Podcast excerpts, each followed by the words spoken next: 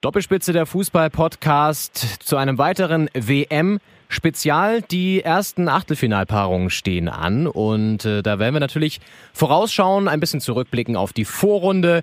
Und äh, bevor wir das machen, begrüße ich natürlich erstmal meinen kongenialen Statistikfreak in der anderen Leitung, äh, Kevin Schulte. Grüß dich. Ja, Grüße, Leon. Freut mich, dass wir jetzt auch hier nach der Vorrunde direkt vor dem Achtelfinale nochmal miteinander sprechen können.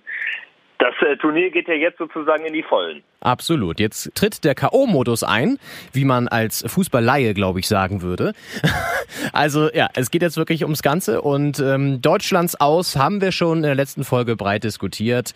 Äh, könnt ihr euch gerne nochmal anhören. Folge 14 ist online auf den gängigen Portalen wie Soundcloud, Podigy, bei YouTube sogar auch iTunes sowieso. Also hört einfach nochmal rein und ähm, ja, hört euch an, wie wir das aus erklären oder zu erklären versuchen. Und deswegen werden wir da gar keine Worte mehr unbedingt verlieren, werden natürlich ab und zu mal eine Anspielung machen, wie ich uns kenne, aber wollen uns eigentlich mit den Mannschaften äh, beschäftigen, die es geschafft haben, äh, ins Achtelfinale einzuziehen. Und ich würde sagen, wir legen einfach mal los. Doppelspitze. WM Spezial. Kontroversni, Erlički, Filosofni. Ja, Kevin, jetzt ähm, geht die WM eigentlich so richtig erst los. Kann man eigentlich sagen, ähm, die Vorrunde ist abgeschlossen.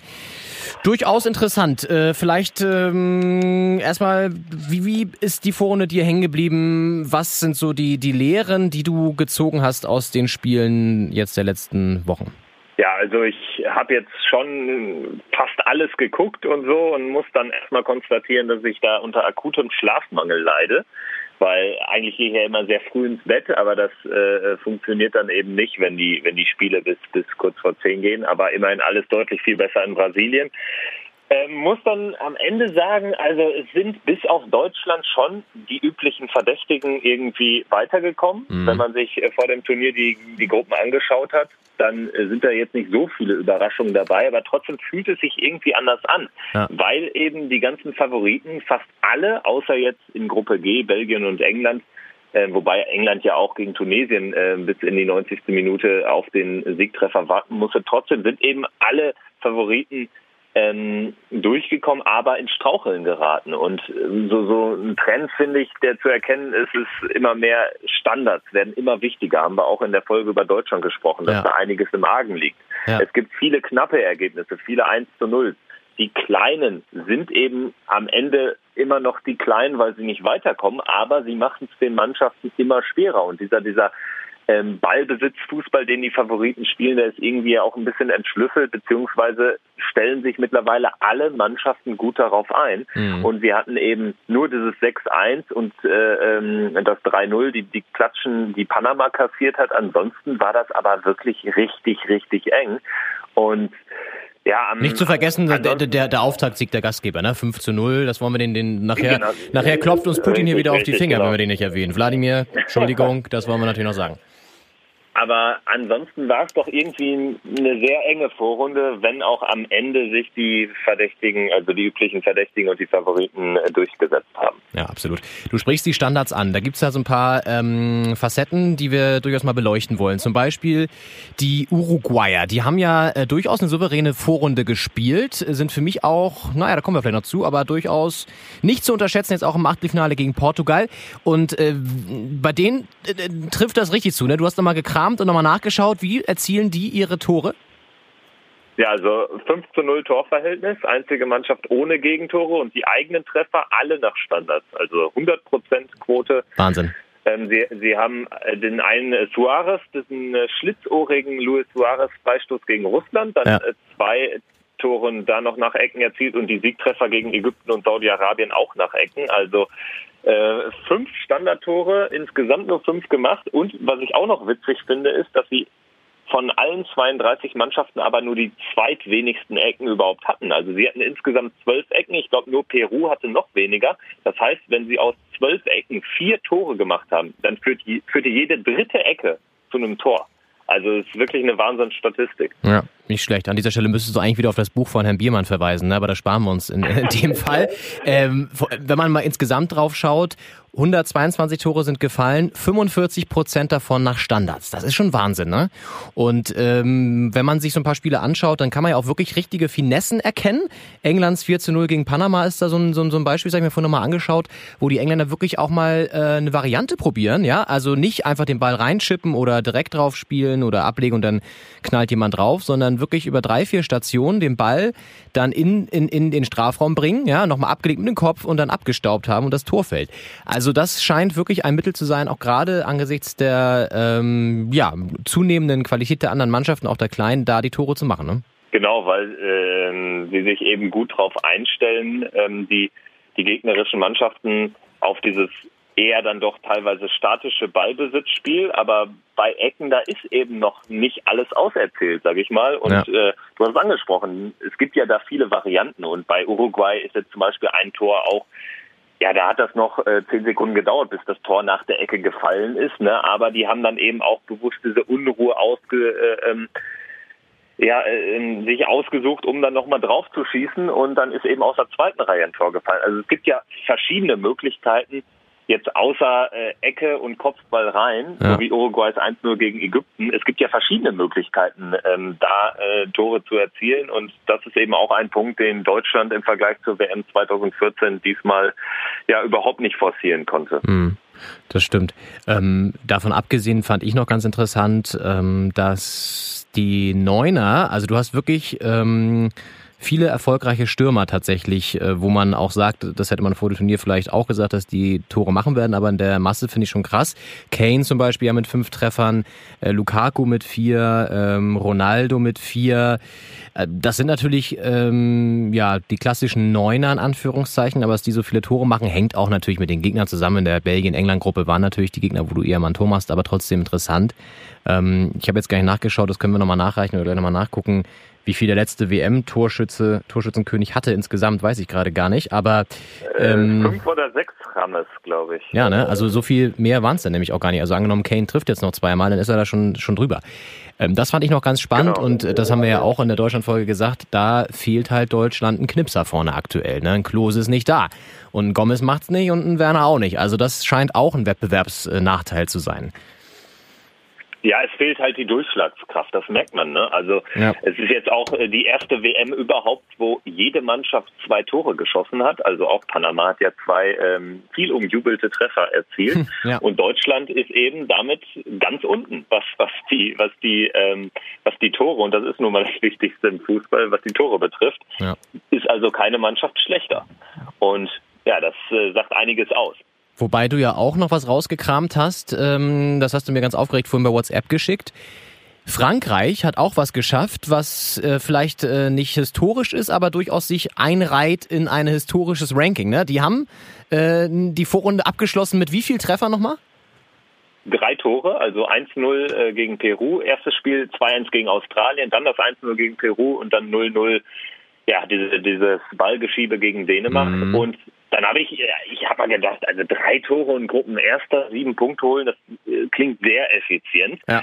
Ob das überhaupt schon mal jemand äh, geschafft hat oder oder sogar verbessert hat, diese diese Statistik. Und ich habe da wirklich sehr Interessantes rausgefunden. Es gibt nämlich ähm, ja eine Mannschaft, die äh, sogar mit nur einem erzielten Treffer in drei Spielen mal Gruppensieger geworden ist. Ich habe also auch, äh, wenn man jetzt vor 1994 schaut, ähm, dann habe ich auch da immer natürlich die drei Punkte äh, äh, Berechnung angewendet, damit ja. man es vergleichbar macht. Ja. Und diese Mannschaft ist äh, niemand Geringeres als äh, Italien. Wer könnte Natürlich. es anders sein? Die haben 1970 durch zwei 0 zu 0 und ein 1 zu 0 ihre Gruppe gewonnen, haben also quasi nach heutiger Rechnung fünf Punkte geholt und sind damit äh, also noch deutlich äh, effizienter als die Franzosen jetzt. Dann gibt's noch Nordirland 1982 mit ähm, zwei Toren ihre Gruppe gewonnen und 1990 England ihre Gruppe mit ebenfalls zwei Toren gewonnen. Ansonsten gibt es dann noch sechs andere Mannschaften, die auch nur drei Tore brauchten, um äh, Gruppensieger zu werden. Frankreich gehört jetzt dazu.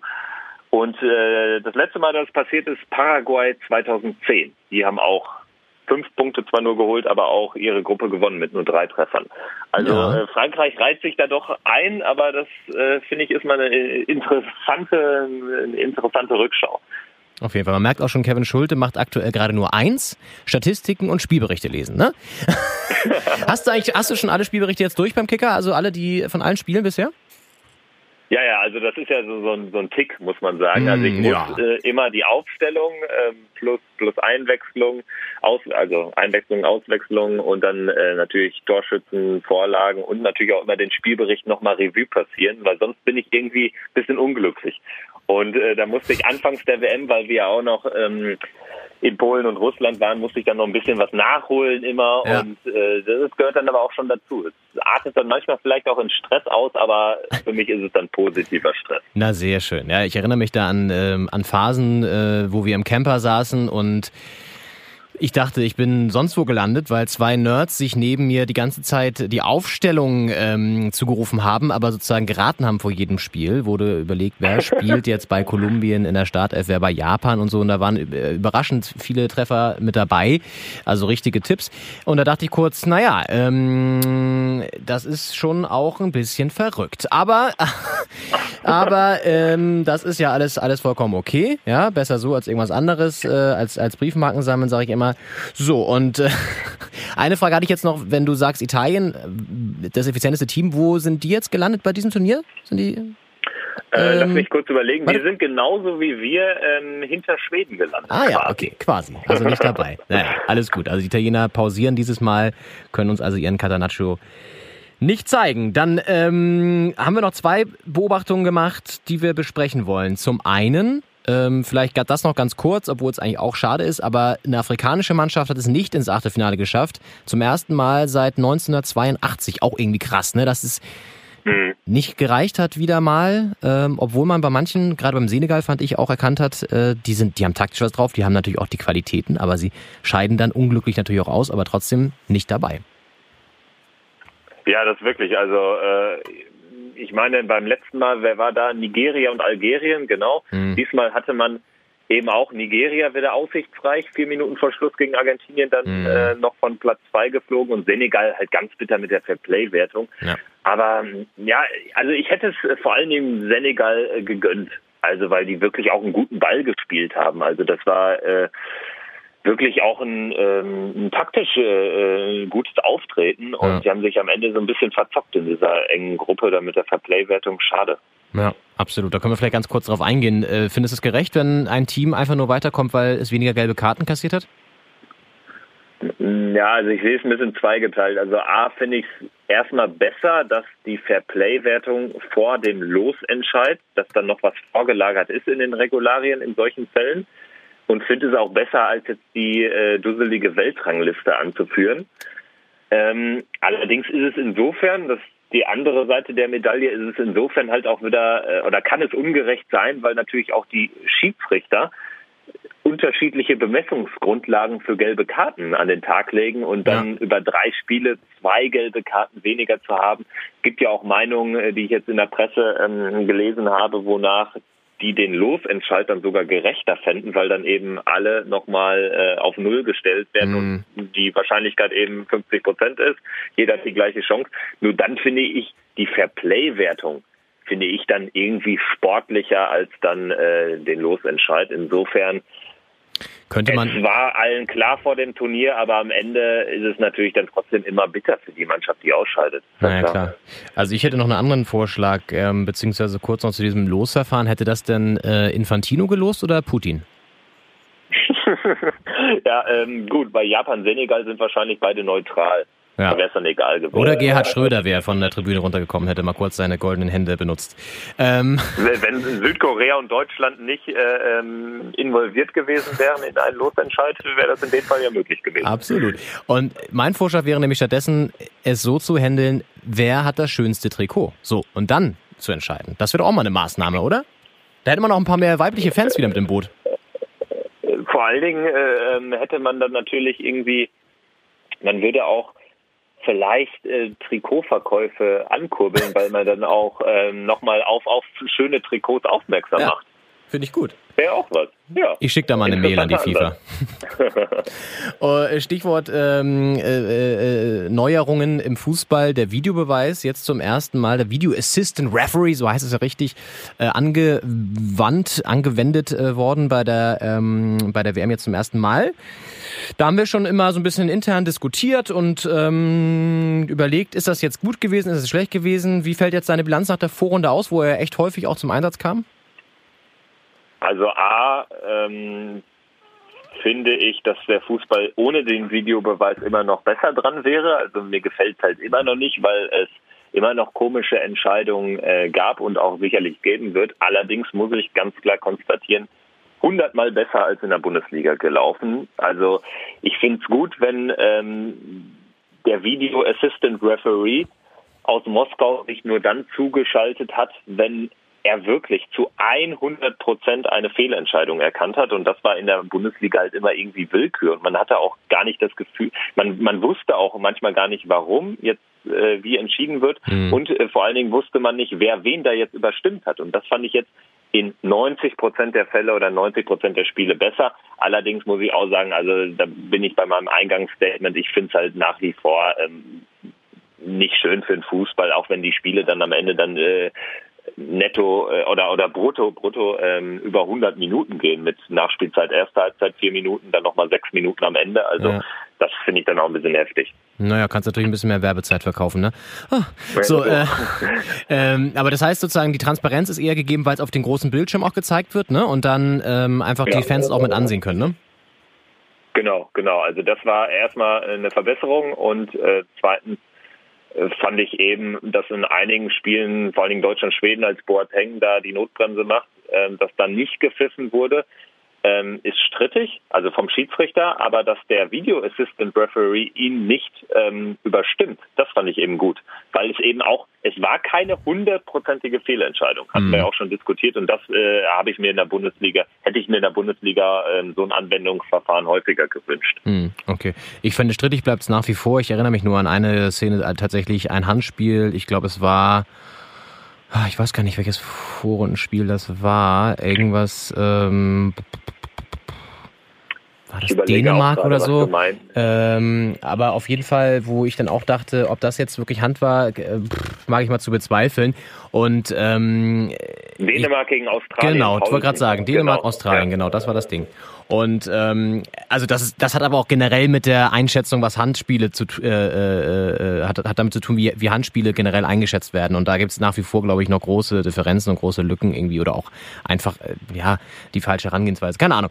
Aber das war so meine Erinnerung. Ich glaube, grundsätzlich können wir sagen, Video Assistant Reverie hat sich ähm, bis auf so ein paar unrühmliche Ausnahmen bewährt tatsächlich, äh, aber ähm, so richtig wohl fühlt man sich damit noch nicht, ne?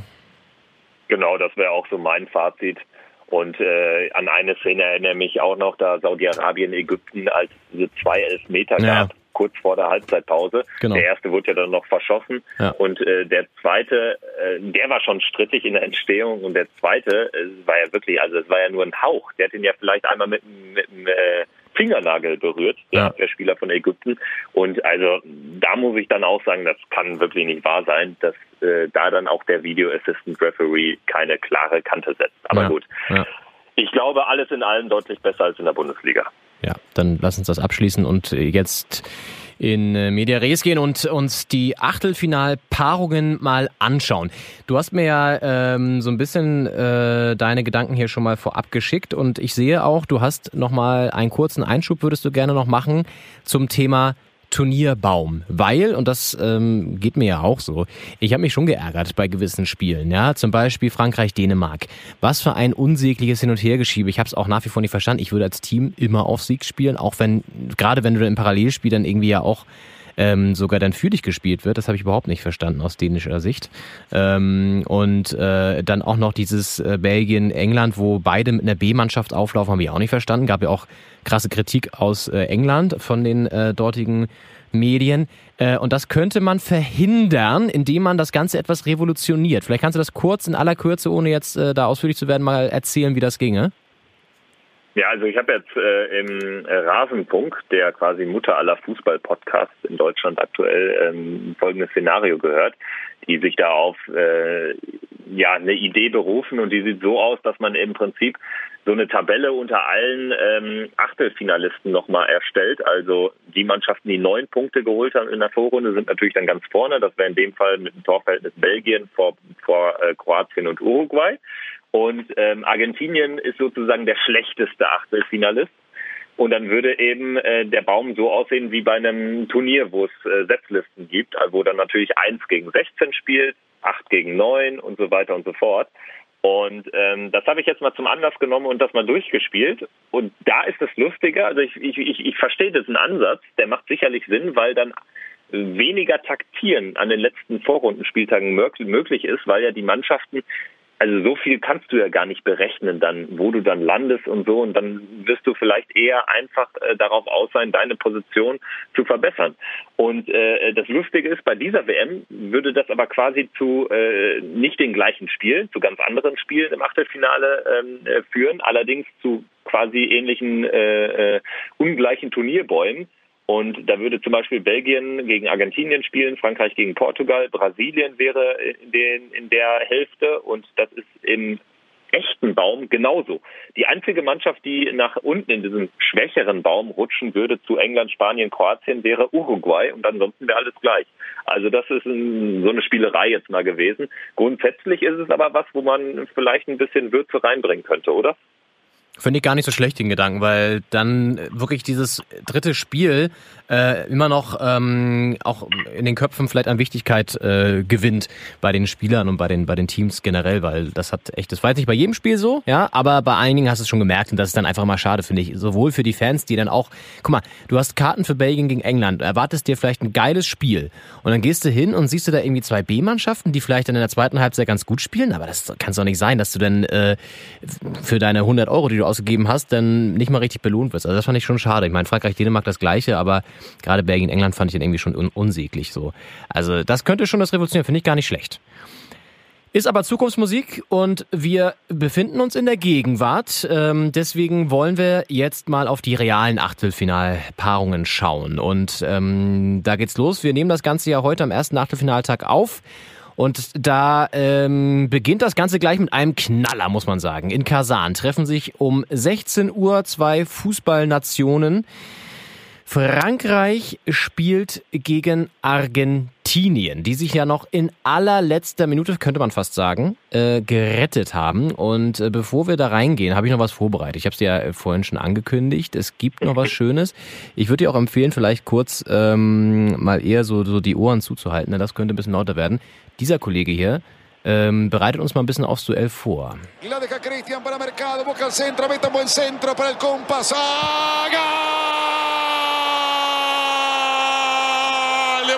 minutos. ¡Gol! Argentino. ¡Gol! Argentino, argentino, argentino de Marquito, de rojo. De rojo. Ja, der Kollege. Das war Tom Bartels und zwar wurde er wieder nicht festgehalten. Ähm, das war der Tom Bartels von Argentinien letztendlich.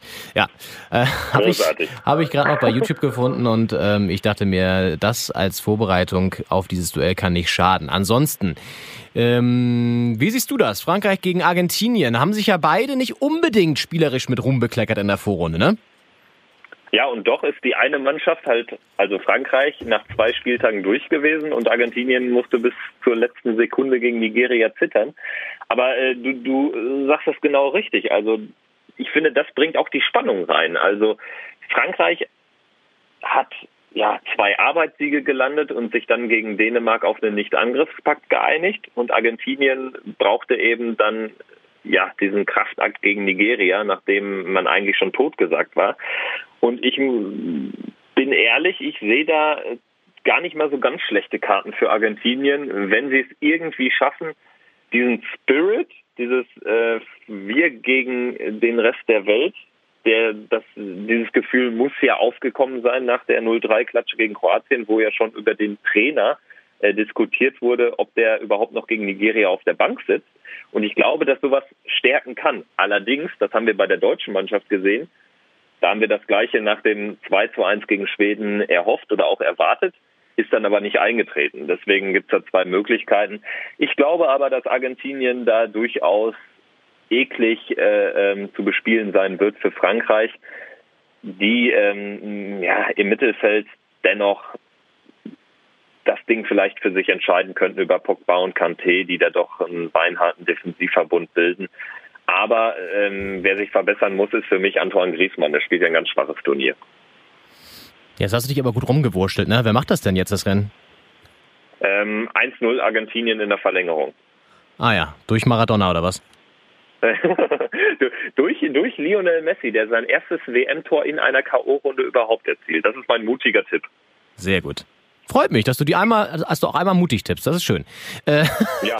ähm, ich habe auch lange überlegt, wie man das Spiel wohl tippen könnte. Ähm, habe mich letztendlich für äh, L'Equipe entschieden. Ähm, die Grand Nation. Äh, warum? Weil äh, ich glaube, Frankreich, das hat, hat man schon bei der EM gesehen, die sind, vielleicht spielen sie nicht den geilsten Fußball, aber irgendwie schaffen sie es doch, dann sicher durchzusetzen am Ende. Und Argentinien hat mich einfach nicht wirklich überzeugt. Ich meine, klar, Messi hat das nochmal ein bisschen aufgedreht im letzten Spiel, aber äh, ob das reicht, keine Ahnung. Also das Einzige, was ich mir überlegt habe, was, was Frankreich daran hindern könnte, ähm, da jetzt irgendwie zu gewinnen heute, ist diese, diese, diese Laissez-faire-Nummer gegen Dänemark. Dieses dass sie sozusagen immer noch schlafen, ja, und gegen Argentinien nicht rechtzeitig aufwachen, weil ich finde, es ist schon wichtig, auch im Turnier drin zu bleiben. Deswegen verstehe ich auch, ich würde nie, ich würde nie eine B11 in der dritten, im dritten Gruppenspiel auflaufen lassen, weil du kommst da total aus dem Rhythmus äh, als, als erste Mannschaft. Das verstehe ich immer nicht. Aber gut, äh, was jetzt so Belgien, England das Ding. Äh, Frankreich hat da immer noch mit ein paar Stars da gespielt.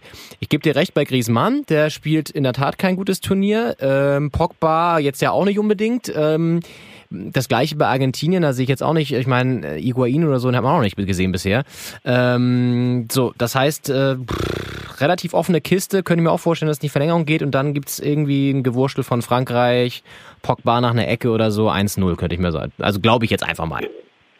Wo du Higuain ansprichst, ist sowieso interessant zu sehen, ähm, wie Zampaioli aufstellt. Also man hat ja eh, oder es gibt ja die, die Gerüchte, die halten sich ja hartnäckig, dass eigentlich Messi und Mascherano die sind, die äh, den Hut aufhaben und aufstellen, weil also es ist teilweise schwer zu erklären, dass ähm, a äh, Mauro Icardi gar nicht im Kader ist, b ein Paulo Dybala keine Sekunde spielt und Iguain, der wurde dann gegen Nigeria gebracht. Gut, vorher ähm, hat man da aber dann äh, ähm, auf Aguero gesetzt. Also es ist irgendwie vieles unklar und ich weiß halt nicht. Deswegen hat mich das am Ende dann auch ein bisschen doch dann eher zu Frankreich geführt, weil sie irgendwie glaube ich, die klarere Struktur äh, in der Mannschaft haben. Aber du wolltest ja auch mal, dass ich mutig tippe. Du hast mich in so einen mutigen Tipp getrieben und deshalb bleibe ich da dann doch für, bei Argentinien. Naja, zumal du in der letzten Folge gesagt hast, dass das dein WM-Geheimtipp ist jetzt.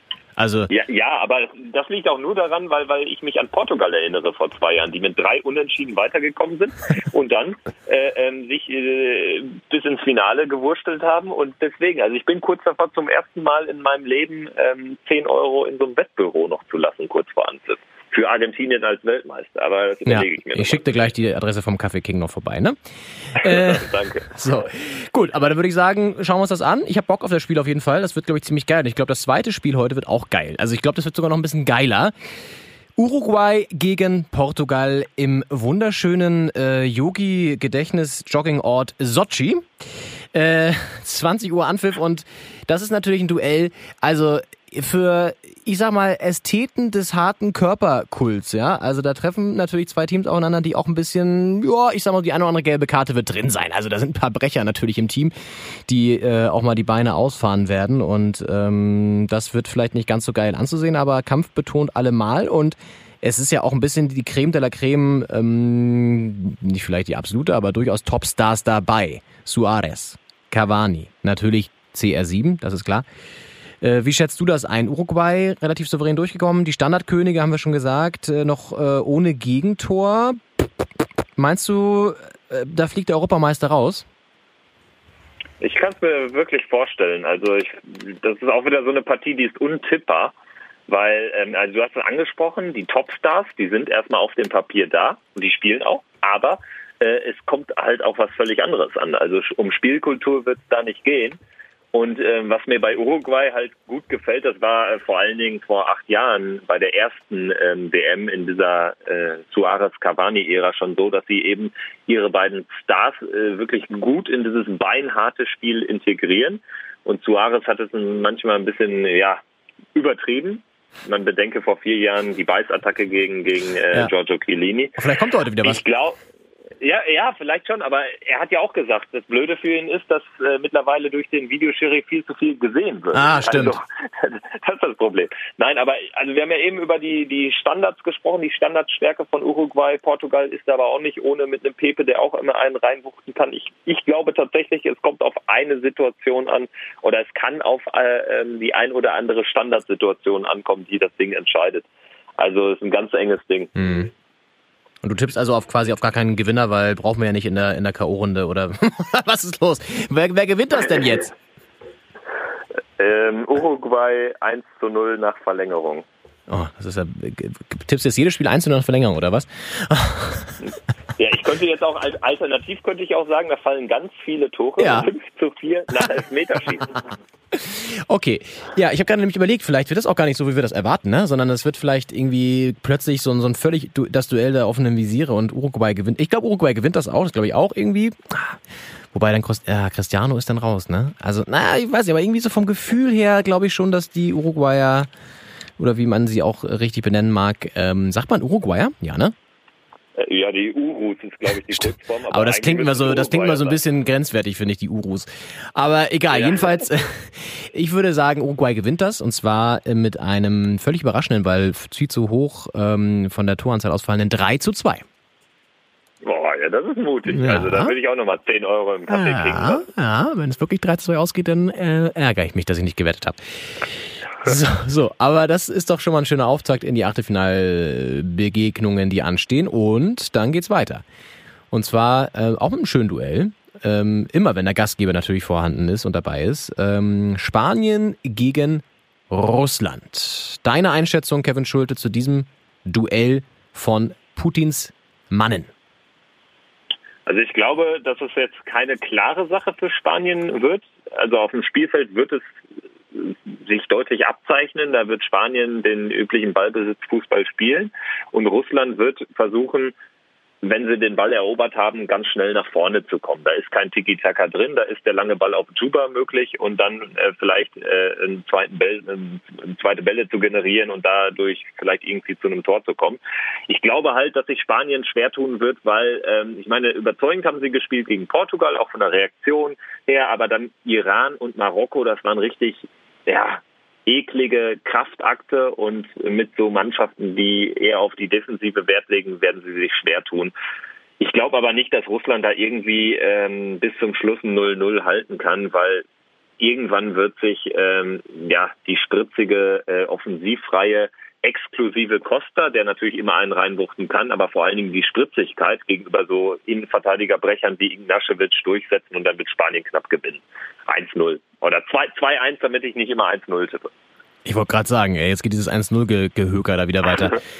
Ja, also ich würde es kurz machen. Ich glaube, der Weg endet hier für die Gastgeber tatsächlich, auch wenn es mir ein bisschen leid tut, weil es immer schade ist, wenn der rausfliegt. Aber gut, Achtelfinale haben sie geschafft. Insofern werden sie, wenn man sich mal an das Interview mit äh, Wladimir Kamina zurückerinnert, nicht von Putin erschossen. Ähm, Glückwunsch schon mal dazu. Und ich sage auch, Spanien gewinnt das. Also die Qualität muss sich in dem Fall einfach durchsetzen. Das hat man ja auch bei Deutschland gegen Südkorea gesehen. Da hat es auch super geklappt. Die Qualität hat sich durchgesetzt. Und äh, nein, aber ich glaube, in diesem Duell wird es wirklich, wird's wirklich klappen. Und ich sage, Spanien gewinnt das ähm, 2 zu 0. 2 zu 0.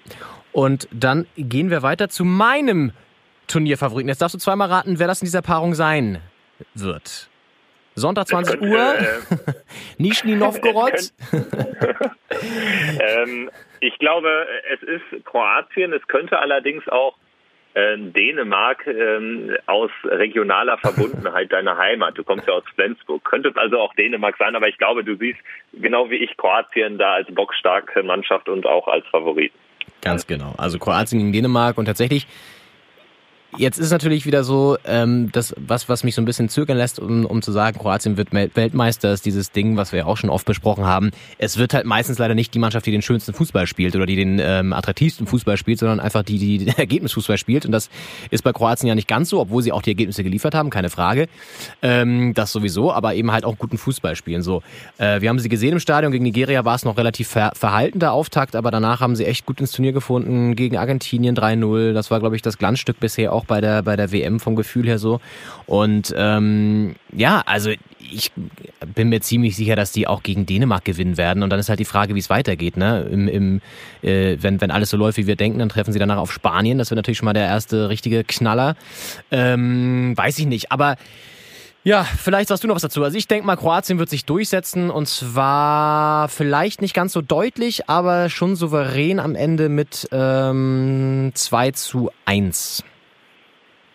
Ja, also ich glaube auch, dass sie sich durchsetzen werden. Es wird aber auch ein Geduldsspiel bei Dänemark. Die darf man auch nicht vergessen. Die haben nur ein Gegentor kassiert.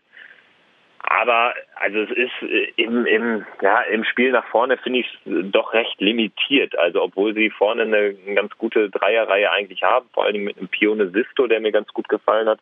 Aber sie hatten enorm viel Glück gegen Peru im ersten Spiel, wo Peru den Elfer verballert und äh, Dänemark dann quasi äh, äh komplett gegen den Spielverlauf das Ding 1-0 gewinnt. Ich glaube nicht, dass sie die Qualität am Ende haben, um Kroatien äh, zu schlagen. Ich tippe, Kroatien geht äh, 1-0 in Führung und macht am Ende noch irgendwie ein Kontertor über Rebic oder wen auch immer und gewinnt 2-0. Das ist mein Tipp. Alles klar, gut, da sind wir uns da einig. Ja, schauen wir mal. Dennis Steine meint also raus äh, im Achtelfinale, wenn es nach uns geht. Doppelspitze der Fußball-Podcast. Ähm, nächstes Spiel. Brasilien gegen Mexiko. Ähm, das ist natürlich ein südamerikanisch, naja gut, Mexiko gehört ja eher zu Nordamerika schon, ne? aber äh, schon so ein Duell ähm, der geografischen Nähe und äh, es gibt einen Fluch, hast du mir erzählt. Es gibt einen Fluch bei Mexiko. Welcher ist das denn? Ja, also erstmal positiv zu erwähnen, dass Brasilien und Mexiko die einzigen Mannschaften sind, die zum siebten Mal in Folge das Achtelfinale erreicht haben. Kann Deutschland nicht von sich behaupten. Mexiko, das ist jetzt aber das Problem und das ist der Fluch, ist immer im Achtelfinale ausgeschieden, die letzten sechs Weltmeisterschaften. Oh. Und äh, da gibt es im Land diesen Fluch vom fünften Spiel, das man einfach nicht erreicht. Nur 1970 und 1986 bei den Heimweltmeisterschaften ist man ins Viertelfinale gekommen. Ja. Ansonsten ist im äh, vierten Spiel immer Endstation. Und ich glaube, das riecht gegen Brasilien leider auch danach. Mhm. Gibt es bestimmt auch so ein spanisches Wort, das wir jetzt nicht kennen für diesen Ausdruck, äh, der Fluch vom fünften Mit Spiel, Sicherheit. so wie bei Brasilien ja das 7-1 auch ein, ein, ein Wort bekommen hat, das ich gerade aber auch nicht aus dem Kopf weiß. Stichwort 7-1. Ich glaube, das spukt nach wie vor in den Köpfen der Brasilianer rum und äh, das äh, treibt sie an. Und was ich krass fand in der Vorrunde, das würde ich ganz gerne nochmal kurz mit dir besprechen. Äh, Stichwort Inszenierung. Ein Neymar, der nach diesem ganz, ganz knappen Sieg gegen Costa Rica äh, erstmal auf dem Boden sinkt und weint. Ist das Show oder stehen die unter so enormem Druck, dass der wirklich da dann äh, den Tränen freien Lauf lässt, weil es einfach auch nicht anders geht? Ich glaube, so eine Mischung. Also A, ist der Druck in einem Fußballland, äh, was sich so krass darüber definiert und jetzt äh, diese Schmacht des 7-1 auch wettmachen will, natürlich immens. Aber ich glaube, es ist natürlich da auch immer sehr viel Theatralik im Spiel. Das sieht man dann, wenn äh, Neymar am Trikot gezuppelt wird und er erstmal weinend wie ein Kind auf dem Boden äh, fällt und liegen bleibt. Aber dann auch in, in so diesen positiv emotionalen Momenten, die natürlich immer noch mehr emotionalisiert werden. Und ich erinnere mich daran an das äh, 7-1 und zwar vor dem Spiel, als die Hymnen gespielt wurden. Neymar war ja verletzt ausgeschieden im Spiel davor gegen Kolumbien und dann hält glaube, David Lewis war es als äh, äh, Kapitän, hält dann dieses Trikot von Neymar dahin und die haben ja schon während der Hymne quasi geheult. Und ich glaube, das ist auch immer die Gefahr, dass eine Mannschaft wie Brasilien so ein Spiel auch zu sehr emotionalisiert oder so ein Turnier und dann am Ende vielleicht ähm, ja auf den harten Boden der Realität kommt. Also ich finde, es ist so mhm. eine Mischung aus, so ein Wabonspiel immer. Ein Wabonspiel, ja. Im Grunde kann man sagen, sind sie alle Heulsusen da, ne? Die Brasilianer. es gibt ja auch mittlerweile eine Kneipe in Rio, äh, die bei jeder Schwalbe von Neymar einen kurzen ausgibt. Hab Stimmt, ich, das habe hab ich, auch gelesen. Ja, Großartig. das heißt, ähm, die, die Fans, die da gucken, ja, die sind, glaube ich, dann nach der äh, ersten Halbzeit schon ein bisschen angetütert. So, Und die äh, es bankrott. Am Ende der WM. Ja, das glaube ich auch. Ähm, lustige Idee auf jeden Fall. Gut, lass uns mal schauen, wie das Ding ausgeht. Brasilien, Mexiko. Also eigentlich dürfte da nichts anbrennen. Es wird aber, glaube ich, ein ziemlich, also es wird, glaube ich, so ein ähnlicher Kampf wie gegen Costa Rica. Weil Mexiko darfst du nicht unterschätzen. Äh, die haben ja eigentlich auch ein ganz gutes, äh, ganz gute Vorrunde gespielt, haben dann gegen Schweden, warum auch immer, 13-0 verloren. Das habe ich überhaupt nicht verstanden. Ich habe das Spiel nicht gesehen, weil ich natürlich parallel Deutschland geguckt habe und bisher auch noch keine Zusammenfassung geschafft, aber das habe ich überhaupt nicht verstanden. Gut, jetzt sind sie dann halt ähm, deswegen auch gegen Brasilien im Achtelfinale, wird natürlich dann umso schwerer und ja, ich sag mal so, Brasilien wird das wieder irgendwie wuppen, vielleicht auch so ganz eklig wieder in der 89. durch so einen Abpraller oder irgendwie doch noch ein, eine Kombination. Ich sag 1-0 Brasilien. Ich äh, tippe auch auf einen knappen Sieg 2 zu 1. Alles klar, gut. So, dann gehen wir für mich äh, zu der vom, vom Namen her schönsten Spielstätte beim ganzen Turnier. Rostov am Don. Und da treffen zwei Nationen aufeinander. Da hätte man vor ein paar Jahren noch gesagt, alter Schwede, warum stehen die dann bitte im, im Achtelfinale? Von daher, weißt du, wenn du es in so einem Fußball-Line erzählen würdest, Belgien gegen Japan klingt jetzt erstmal, wenn du nicht Intuit bist, relativ bescheiden. Aber Belgien ich, ich sage jetzt nicht das Wort, was alle mit Belgien verbinden, aber die sind natürlich jetzt äh, mal eigentlich dran, in Anführungszeichen. Die müssen natürlich jetzt bei diesem Turnier gerade mit der Generation ähm, vielleicht dann doch mal ins Finale kommen. Also, wie sagst, wie tippst du das? Ähm, der ewige Geheimfavorit, das habe ich doch gesagt, der ewige Geheimfavorit Belgien gegen Japan. Was glaubst du? Also ich glaube, äh, geh, fest, geh fest davon aus, ist für mich eher sogar das, das klarste Achtelfinale von allen. Also ich glaube da an einen äh, 2-0, äh, vielleicht sogar ein, äh, ein 3-0 oder 4-1-Sieg für Belgien, weil ähm, ich finde, sie sind ihrer Favoritenrolle natürlich mehr als gerecht geworden, hatten natürlich auch zwei schwache Gegner, äh, hatten das Glück, dass zum Beispiel Tunesien auch richtig mitgespielt hat, weshalb Belgien dann ähm, ziemlich viele ähm, ziemlich viel Platz hatte im Mittelfeld und dann auch im letzten Drittel. Aber was ich gut finde bei der Mannschaft, dass sie ähm, ja trotz dieser B11 gegen England auch auf Sieg gespielt hat und es nicht hat auf die Fairplay-Wertung ankommen lassen. Bei England hatte man ja schon das Gefühl, dass sie am Ende vor allen Dingen nach den 0-1 auch jetzt gar nicht mehr, weil sie haben ja auch einen Harry Kane nicht eingewechselt, dass sie auch gar nicht mehr Erster werden wollten. Mhm. Deswegen finde ich erstmal den Ansatz zu sagen, wir wollen die Gruppe gewinnen und dann haben wir eben Japan und nicht Kolumbien, da kommen wir gleich auch noch zu, zu mhm. Englands Gruppen, äh, zu Englands Achtelfinalgegner. Dann hat man eben erstmal das leichtere Achtelfinale und man denkt eben noch nicht ans Viertel- und Halbfinale. Ich finde das sympathisch und ehrlich gesagt ähm, sollte das auch belohnt werden. Also ich glaube, dass Belgien sich qualifiziert fürs Viertelfinale und dann haben wir ein Wahnsinnsspiel Belgien-Brasilien. Du schaust schon wieder voraus. Wer weiß, ob Brasilien überhaupt weiterkommt.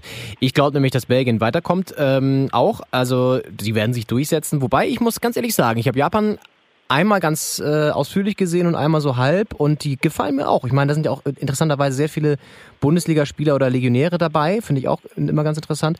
Und ähm, die spielen schon ganz wuselig. Also ich weiß nicht, ob das jetzt so eine ultra klare Sache wird, ne? Und klar, nur durchs Fairplay weitergekommen, aber trotzdem, also unterschätzt mir die Japaner nicht. Die rennen sich die, die Lunge da aus dem Leib. Also ich weiß nicht, ob Belgien das da so einfach haben wird. Im Ende werden sie sich schon durchsetzen. Nur ich glaube, Japan wird ihnen einen ziemlich heißen Kampf liefern. Und vielleicht erleben wir da die erste Überraschung, weil das natürlich genau wie du sagst, eigentlich das Duell ist, wo man am, am deutlichsten den Favoriten ausmacht. Aber manchmal ist genau das dann nämlich das Problem. Und Belgien ist natürlich auch durchmarschiert in der Vorrunde. Ne? Also gegen England auch B11, auch kein richtiger Prüfstein. Wir lassen mal Panama und, äh, und, und Tunesien außen vor.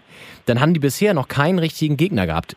Lässt sich drüber streiten, ob Japan jetzt der erste richtige Gegner ist, natürlich auch nicht. Aber weißt du, was ich meine? Es könnte schon sein, dass die jetzt so ein bisschen sich wieder zusammenreißen müssen. Und ich habe auch bei, Tunesien, bei dem Tunesien-Spiel, wo sie sehr souverän gewonnen haben, und da war Tunesien auch ab und zu mal dran, nochmal ein Türchen mehr zu schießen. Also, was ich sagen möchte, ich glaube, es wird nicht so eine deutliche Geschichte. Ich glaube, Japan ähm, wird ihnen ziemlich lange Paroli bieten. Am Ende werden sie sich vielleicht durchsetzen, aber ich kann mir vorstellen, das Ding geht in die Verlängerung. Ich sage 2-1 Belgien nach Verlängerung. Um mal ein bisschen ja. mutig zu sein. Ich glaube, ich glaube, du hast natürlich einen guten Punkt geliefert. Japan ist eine fleißige Mannschaft, das ist eine Einheit und äh, das hat man auch in den Gruppenspielen gesehen. Eins noch zu Japan. Ich meine, sie haben sich ja via Fair Play qualifiziert. Über die Wertung mit zwei weniger äh, ähm, geholten gelben Karten gegenüber dem Senegal, aber äh, irgendwie auch ohne Fairplay, weil die Spielweise in den letzten 15 Minuten gegen Polen, dieses war ja, das war ja auch echt eine, eine Schande, muss man ja wirklich sagen. Also sie hätten sich da, ich hätte es ihnen gewünscht, dass sie sich da mal ordentlich verzocken. Da kommt aber so richtig so ein, so ein, so ein kleiner Hass raus gegen Japan. Naja, die armen Japaner. Ja, nicht gegen Japan, nur gegen diese, gegen diese Spielweise, dass man wirklich ähm, sich da so verlässt auf das Spiel Senegal-Kolumbien, was 0-1 steht, und sich dann eben auch auf die Polen verlässt, dass die nicht mehr angreifen, ja, ja. und dann eben auch auf die Fairplay-Wertung. Also, äh, boah, das, das war, fand ich noch eigentlich übler als Frankreich-Dänemark. Ja, der also, Japaner ist gewieft. Ne? Der denkt immer an mehrere Sachen ja. gleichzeitig. Dann sind die auch wirtschaftlich so erfolgreich. So, äh, haken wir das ab. Da bin ich mal gespannt, wie das ausgeht. Das, äh, da habe ich, glaube ich, sogar frei. Da kann ich mir das ganz entspannt anschauen. Sehr gut, sehr gut, sehr gut. Dienstag geht's dann weiter in äh, St. Petersburg. Und das ist deswegen interessant, weil die Paarung Schweden gegen die Schweiz heißt. Und ähm, du hast noch mal ein bisschen recherchiert. Die äh, russischen Behörden, nenne ich jetzt mal in St. Petersburg, rechnen mit äh, einem Phänomen. Und zwar äh, mit welchem? Ja, also konkret einer schwedischen Invasion, weil St. Petersburg ist ja die, die nördlichste äh, ähm, Metropole sozusagen die es gibt. Und Schweden ist nicht weit. Und da werden sich äh, viele Schweden aufmachen zu dem Spiel und zu der historischen Chance für Schweden ins WM-Viertelfinale zu kommen. Ja, geil. Also das, glaube ich, wird ganz cool. Die Schweden sind ja auch immer sehr sympathische Menschen. Ähm, und äh, muss ich auch sagen, ich war jetzt bisher einmal, glaube ich, im Land unterwegs. Ja, und hat mir sehr gut gefallen. Also das sind sehr sympathische, sehr lockere Menschen. Die haben natürlich auch irgendwie ein ganz geiles äh, Stück Land da oben erwischt und genießen das auch. Zumindest im Sommer. Im Winter ist vielleicht nicht ganz so geil. Aber wir haben ja Sommer. Und die Nächte sind lang. Vielleicht für Schweden nach dem Spiel noch länger. Also ah, es ist ganz schwer zu sagen. Das ist auch wieder, finde ich, ein richtig schwieriges Spiel zu tippen, weil äh, die Schweiz vom Kader her natürlich schon irgendwie favorisiert ist. Ja. Aber ähm, Schweden jetzt auch gegen Mexiko dann doch nochmal gezeigt hat, dass sie auch Tore schießen können. Gegen Deutschland muss man ja auch mal sagen, waren sie jetzt auch nicht grottenschlecht. Da haben sie halt ihren ja, äh, äh, Defensivstil so ein bisschen äh, zu sehr betont und die Konter nicht ganz konsequent ausgefahren. Aber ich meine, allein dieses 1 zu 0 war ja schon relativ stark, so äh, von Teuer ja, absolut, ja. Also insofern, ah, ich weiß gar nicht, ob ich da, äh, ob ich da auf die Schweiz gehen würde. Gib mir noch mal so kurz Bedenkzeit, dann kannst du mal kurz deine Analyse einschieben. Ja, also ich äh, sehe es ähnlich wie du, dass es unfassbar eng ist und unfassbar schwer zu tippen. Schweizer fand ich relativ pomadig gegen Costa Rica ähm, im letzten Spiel. Aber die haben eben auch viel Potenzial, sind auch eine Mannschaft, haben äh, als einige von, ich glaube, es gab insgesamt vier Duelle, wo Spiele nach einem Rückstand noch gewonnen wurden und sie haben das gegen Serbien geschafft, im entscheidenden Gruppenspiel und gegen Brasilien auch einen Rückstand, zumindest zu einem Punkt egalisiert. Also ich glaube tatsächlich, Elfmeterschießen ist mein Tipp und am Ende ähm, gewinnt Schweden das Elfmeterschießen, weil ähm, die Schweiz mit einem ansonsten auf der Linie sehr starken Jan Sommer einfach keinen Elfmetertöter hat. Also in Gladbach hat er, glaube ich, einmal einen Elfmeter gehalten und äh, deshalb wird sich Schweden dann im Elfmeterschießen gegen die Schweiz durchsetzen. Ah, siehst du, endlich für das Wort Gladbach. Ich habe schon ganz Zeit gewartet. Also ich habe jetzt über eine halbe Stunde schon geredet und ich dachte, wann kommt er denn mal wieder mit Gladbach? Da kam es, da kam es mit dem Jan Sommer. Ja, also ähm, Elfmeterschießen ist natürlich auch wieder ein, ein verrückter Tipp von dir.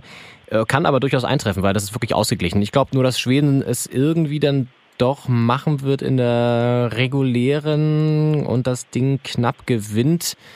1 zu 0 in Führung geht, dann macht die Schweiz auf und Schweden kontert mit Teuwohnen und macht das 2 zu 0. Das sage ich jetzt einfach mal. Gut, und dann haben wir schon das letzte Spiel. Äh, da geht's nochmal nach Moskau, in die Hauptstadt, äh, aber ins kleinere Stadion von beiden, die es da gibt, ins Spartak-Stadion und zu einem durchaus attraktiven Duell auch. Und da hat sich England, finde ich, verzockt. Kolumbien gegen England. Das ist nicht einfach für äh, die Three Lions. Also äh, Kolumbien habe ich durchaus stark in Erinnerung, auch gerade gegen, gegen Polen. Also die sind, ähm, finde ich, durchaus unangenehm zu spielen, gerade mit dem James, der äh, eigentlich wieder fit war, jetzt aber äh, wohl wieder ein Fragezeichen ähm, äh, daher besteht. Äh, hast du notiert? Genau, also er hat ja da Muskelverletzung, ist ja auch so schon ins Turnier gegangen, musste ja dann gegen oder ähm, konnte ja gegen, gegen Japan dann auch nicht in, in der Startaufstellung spielen. Gegen Polen war er dann sensationell gut und gegen Senegal musste nach einer halben Stunde wieder raus. Und der ja, Peckermann, der Trainer, ähm, ja, also der befürchtet das Schlimmste, das ist vielleicht sogar ein WM aus Groß. Wäre natürlich wirklich auch dem, dem Spiel nicht zuträglich. Man hat auch, finde ich, gemerkt, dass man, äh, dass sie schon so ein bisschen den Schock gespürt haben oder ähm, auch gegen Senegal dann nicht wirklich so mit dieser Selbstverständlichkeit gespielt haben wie gegen Polen. Aber sie haben das Ding eben irgendwie wieder Standardsituation gewuppt. Also schwer zu sagen. Ich glaube aber auch, dass es für England deutlich schwieriger wird, als so manche denken. Mhm.